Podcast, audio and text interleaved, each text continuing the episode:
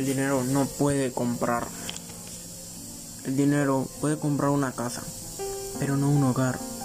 El dinero puede comprar un reloj, pero no el tiempo.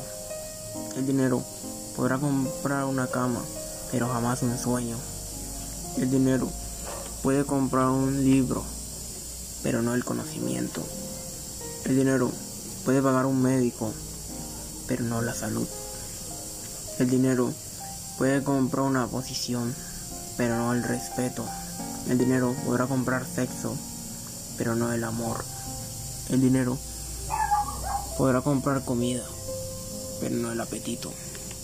Con dinero podremos comprar libros, pero no la cultura. Con dinero podremos adornarnos, pero jamás seremos verdaderamente bellos. Con dinero podemos comprar un crucifijo, pero no un salvador.